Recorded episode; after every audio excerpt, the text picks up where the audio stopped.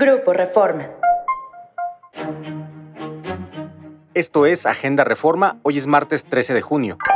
Nacional. Inicia chapulineo en Gabinete Federal. Las renuncias de los aspirantes presidenciales de Morena abrieron la compuerta de posibles retiros de varios secretarios de Estado y miembros del gabinete que también sueñan con candidaturas. Ayer el presidente Andrés Manuel López Obrador reveló que citó para este martes a los integrantes del gabinete legal y ampliado para definir su futuro.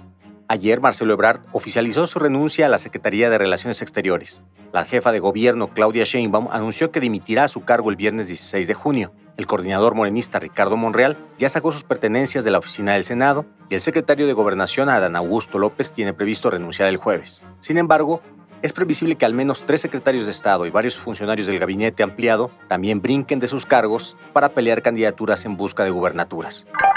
Cierran puerta de Palacio a Xochil Gálvez. La senadora Xochil Gálvez intentó ayer ejercer derecho de réplica en la conferencia mañanera, pero no le abrieron.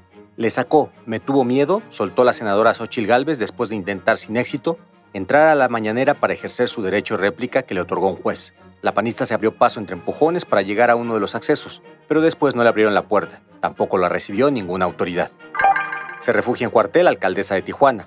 Gobierna una de las cinco ciudades más peligrosas de México y ayer decidió que se muda al campo militar para resguardarse de la delincuencia. La alcaldesa de Tijuana, Montserrat Caballero, emanada de Morena, anunció que se irá a vivir al campo militar 2F luego de las amenazas que ha recibido, del aumento de la violencia y de un atentado contra su escolta. Caballero confirmó su mudanza ayer luego de que policías municipales detuvieron a dos personas que conducían una camioneta en la que transportaban siete cadáveres. Esto fue Agenda Reforma. Encuentra toda la información en la descripción y en reforma.com. Síguenos en las diferentes plataformas de Grupo Reforma.